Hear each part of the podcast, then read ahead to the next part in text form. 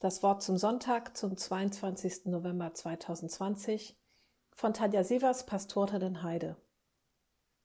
Du bettest die Toten in Farbe der Liebe und salzige Tränen. Ewigkeitssonntag. Wir denken an unsere Verstorbenen, nennen ihre Namen und entzünden Kerzen. Es ist eine stille Zeit. 2020 vielleicht noch viel stiller als sonst. Eine Zeit der Trauer in dem Lied Du bettest die Toten wird davon erzählt.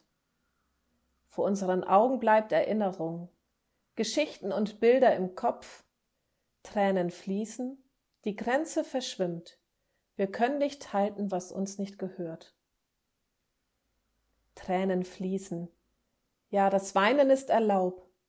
Erinnerungen kommen und gehen, werden im Kreise der Lieben ausgetauscht.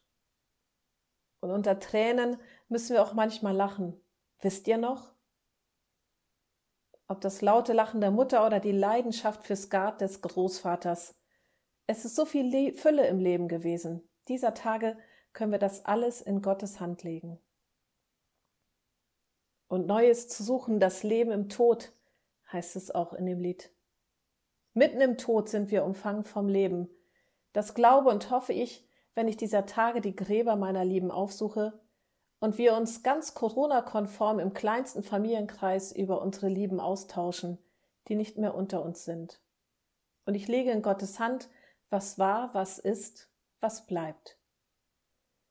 Das Lächeln des Lebens, so heißt es in dem Lied, die Last der Tage in deiner Hand ruht, was war, was ist, was bleibt.